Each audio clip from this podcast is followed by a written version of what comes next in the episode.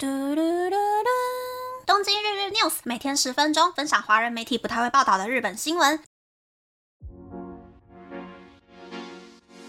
欢迎来到东京日日 news，我是可露咪。大家应该不会相信，其实上个礼拜十一月的第一周，东京的最高气温大概是二十五度左右，热到了一种很不科学的境界。早上穿薄的长袖针织衫出门，下午坐在办公室里面就会开始冒汗。不过往好处想呢，就是在家里不用开暖气，也不用开冷气，帮我省了很多电费。不过这种虽然不科学，但是可以省钱的秋天，今天开始就要结束了呢。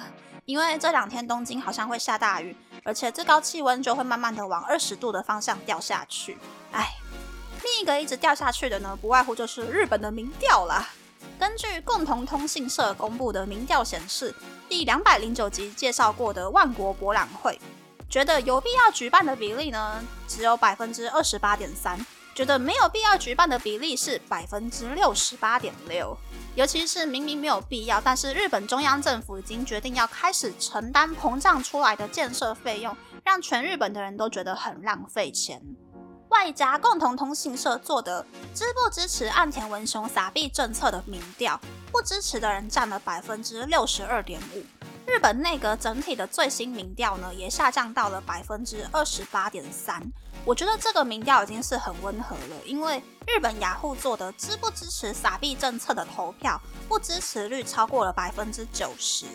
很明显，就是全世界正常运作的民主国家当中，民调低成这样子的政府呢，岸田文雄可以说是在历史上写下了新的记录了吧。就连集权政府，我觉得民调应该至少也有个百分之三十以上。我也是很佩服岸田文雄的决策。那么，那么开始介绍新闻喽。第一则新闻是，日本十一月涨价的食品类商品数只有一百三十一种，是自二零二二年以来涨价商品最少的月份。十一月涨最多的是酒精饮料。大道咖啡的自动贩卖机专用饮料涨幅在日币十到三十元左右，而牛奶和奶油等乳制品则是暌违十个月没有调涨。糖果点心也只有十八种商品涨价。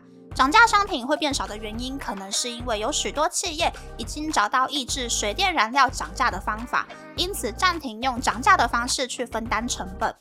而九月份将三十一种自有品牌商品售价下调的医用社长则表示。顾客想省钱的方法越来越强烈，九月份调降的商品销售量变好了许多倍。今后也会继续推出价格优惠的商品，还有具备附加价值的商品来吸引顾客。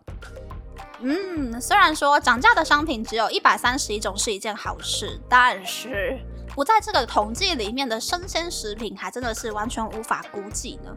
尤其是今年日本的夏天太长，所以往年秋冬盛产的蔬果一定一定绝对会大幅涨价。我对于接下来的日子其实不是觉得很乐观啦，这个年感觉又是很难过了。第二则新闻是，给人印象有一点点怂的暖炉桌最近又重新受到欢迎。日本特有的家具暖炉桌，因为越来越多人远距上班而重新受到欢迎。尼托里近期就推出了桌脚高十五公分、更适合办公的 size，还有适合一个人使用的比较小的 size 的暖炉桌。尼托里表示，热卖的 NV 系列暖炉桌可能会在十一月中就售罄。NV 系列的特征是桌脚比较高的四十公分桌脚的设计，适合坐在地板上用电脑的人。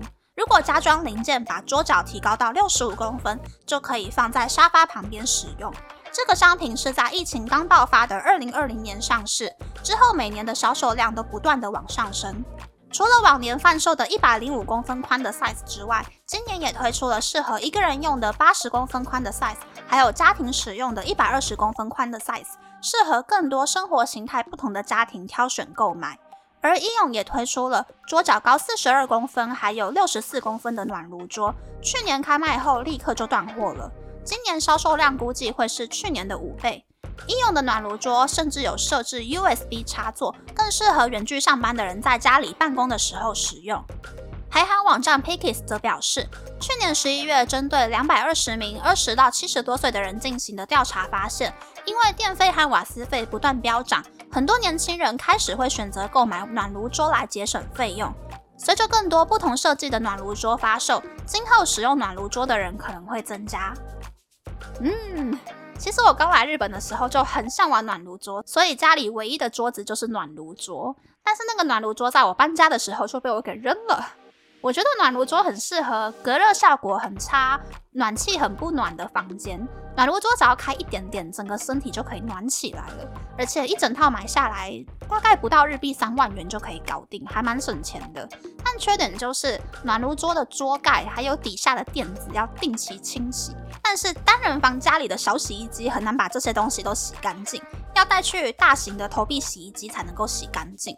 我是因为我现在住的家是新城屋嘛，窗户不会漏风，冷气机是新买的，地板也有地暖，所以我就把占空间的暖炉桌给丢了。到冬天就可以盖着小毯子躺在开暖气的地板上面睡午觉，很舒服。我个人是认为地暖比暖气还要暖，但是地暖的坏处是使用时间够长才可以省电，所以我只有在家里上班的时候或者是假日才会开地暖，其他的时候都是开暖气。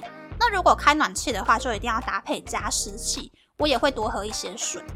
晚上睡觉的时候，我是开电毯睡觉，但是为了可以缩减冬天早上起床到离开床铺的时间，所以平日早上我会设定开暖气一个小时，让我可以离开床铺，在暖和的房间里面换衣服，准备出门。虽然这样子很浪费钱啦，但是至少可以让我不用匆匆忙忙的赶出门，一整天的心情都会很好。这点提升生活品质的小钱，我是不会省的。大家冬天都是怎么样在家里保暖的呢？之前我回台湾的时候呢，我还记得我在家里客厅穿了那种韩国 idol 会穿的长到脚踝的羽绒衣，躺在沙发上面看电视。所以我这一次已经很认真考虑，二月回去过年的时候是要住老家呢，还是要住老家附近的饭店？毕竟我家已经没有我的房间了，我觉得住饭店才可以保有我的空间，让我可以休息到了。好犹豫哦。这次的分享就到这边，不知道大家喜不喜欢这样的节目呢？欢迎大家留言和我分享你的想法。喜欢这个节目的朋友，可以在 Apple、Spotify、Google、Sound、KKbox、First Story、Mixer Box 等 Podcast 平台和 YouTube 订阅《东京日日 News》，多多按赞、评分，或是在三岸小额赞助这个节目。还可以在 Instagram poster 追踪《东京日日 News》DJ Tokyo 的账号哦。拜拜。